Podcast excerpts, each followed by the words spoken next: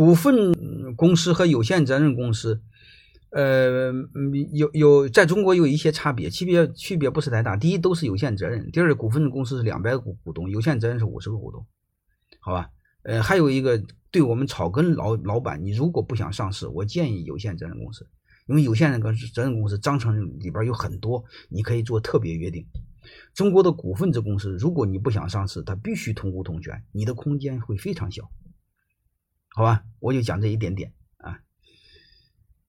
呃，瑞幸咖啡的话，我刚才谈过，我我我还是我说，它的商业模式值得我们学习啊。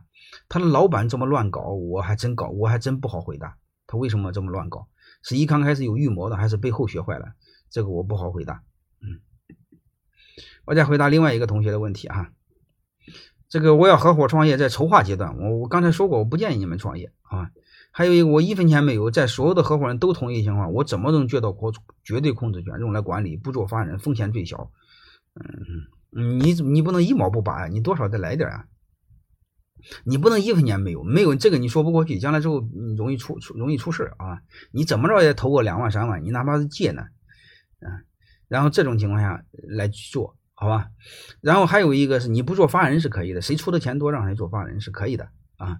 还有一个，如果是呃你想做的控制权，你风险还最小的话，我建议不要这样。我建议这个你风险小，别人就风险大，你就把别人给坑了。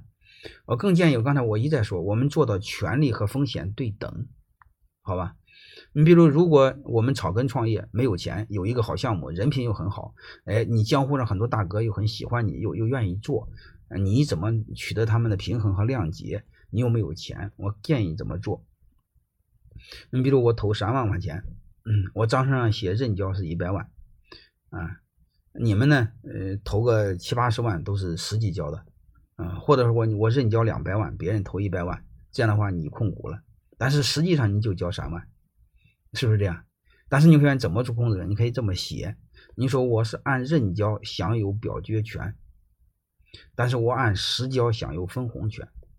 你们各位呢，交的钱多，分的多；我呢，分的少。因为什么？我没交钱，但是我什么时候把钱给补上，我就可以享有对应的权益。嗯，那他们别人心里也舒服，好吧？这个问题我这么给你回答：投资人想投我的公司二十个点的股份，如果去年利润一百万，需要投多少钱？去年一百万你可以做估值啊，投资人做股你可以估到十倍、二十倍，好吧？你比如到二十倍的话是两千万，占二十个点的股份的话就投四百万，对吧？你要是十倍的估值的话，你要是估值一千万的话，占你二十个点股份，投两千，占你投两百万，占你二十。当然你尽可能的把你的估值尽可能高一点点。就是我建议你们要把背后很多东西读懂。啊，将来时候你们就是不管做什么，要看背后的东西，把逻辑看透。你们也可以做你们自己的短视频，甚至如果你们现在还不是老板的话，将来时候你一定要看透背后的东西，将来可以创业，好吧？哎，都一样的事儿啊。呃，黄光裕出狱之后怎么看郭美？刚才我谈过了，好吧？但是这个这个。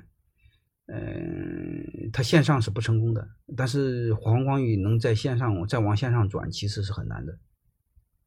啊，你这个你要知道，这个趋势一过呀，其实是很难的，好吧？啊，呃，不出钱不可以给股份啊，不出钱原账不给股份。呃，未成年参股我还真不清楚，应该查查法律上，法律上可能对对股东来说未成年可能没有要求。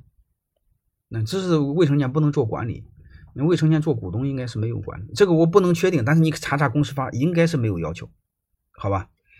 呃，未成年是可以做股东的。